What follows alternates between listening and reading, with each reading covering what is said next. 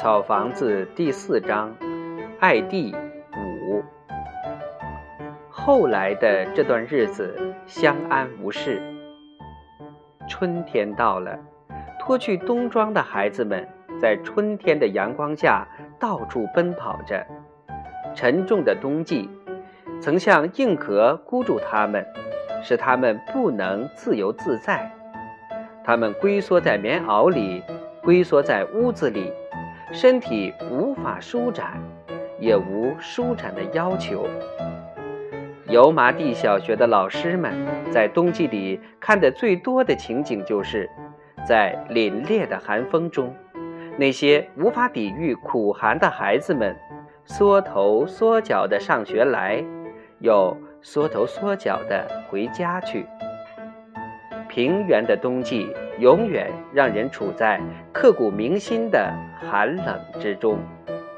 油麻地小学的老师们说，冬天孩子们最容易管束，因为寒冷使他们失去了动的念头。今年的春天一下子就来了，油麻地小学的孩子们望着天空那轮忽然有了力量的太阳。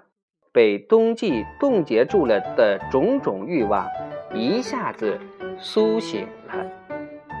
他们再也不愿回到教室去。他们喜欢田野，喜欢村巷，喜欢河边，喜欢教室外的所有地方。上课铃响过之后，他们才勉勉强强地走进教室。而在四十五分钟的上课时间里，他们总是惦记着下课，好到教室外面撒野去。被罚站、被叫到办公室去训话的孩子，骤然增多了。平静了一个冬季的校园，忽然变得像雨后的池塘，处处蛙鸣。